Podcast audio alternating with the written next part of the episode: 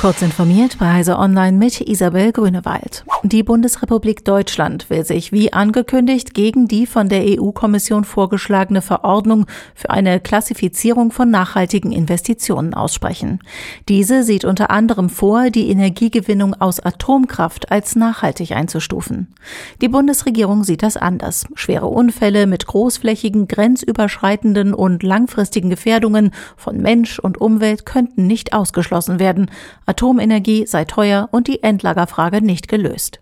Im Gegensatz zur Atomkraft befürwortet die Bundesregierung den Vorschlag der EU-Kommission, Erdgas in der Taxonomie zu berücksichtigen. Gaskraftwerke, die wasserstoff-ready sind und damit vollumfänglich mit erneuerbarem Wasserstoff betrieben werden können, bieten die Möglichkeit zur kurzfristigen Umstellung auf eine nachhaltige Energiegewinnung mit erneuerbaren Energieträgern, meint die Bundesregierung. Nachdem am Samstag mutmaßlich ein 18-jähriger Rassist im US-Bundesstaat New York zehn Menschen erschossen und drei verletzt hat, stehen einmal mehr auch die großen Internetkonzerne und sozialen Netzwerke in der Kritik.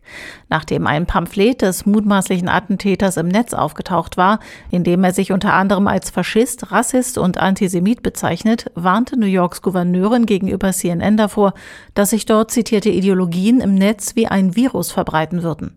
Von den Chefs der sozialen Netzwerke verlangte sie eine glaubhafte Zusicherung, dass alles dafür getan werde, dass sich die Inhalte nicht verbreiten. Parallel dazu gelang es den Plattformen offenbar nicht, eine Videoaufzeichnung der Bluttat von ihren Portalen auszusperren. Mit dem Modell RB6 hat Qualcomm eine überarbeitete Version seiner Robotikplattform vorgestellt. Sie soll die Entwicklung eines autonomen mobilen Roboters um sechs bis 18 Monate verkürzen. Die im Kern auf einem Snapdragon-Chip mit ARM-Architektur und einem 5G-Modem basierende Plattform ist in erster Linie für den Einsatz in Industrierobotern, autonomen mobilen Robotern, Drohnen oder auch Flugtaxis vorgesehen. Onkyo Home Entertainment hat in Japan Insolvenz angemeldet. Damit endet der Leidensweg eines für seine vielfach hochgelobten HiFi-Verstärker, CD-Spieler und AV-Receiver bekannten Herstellers.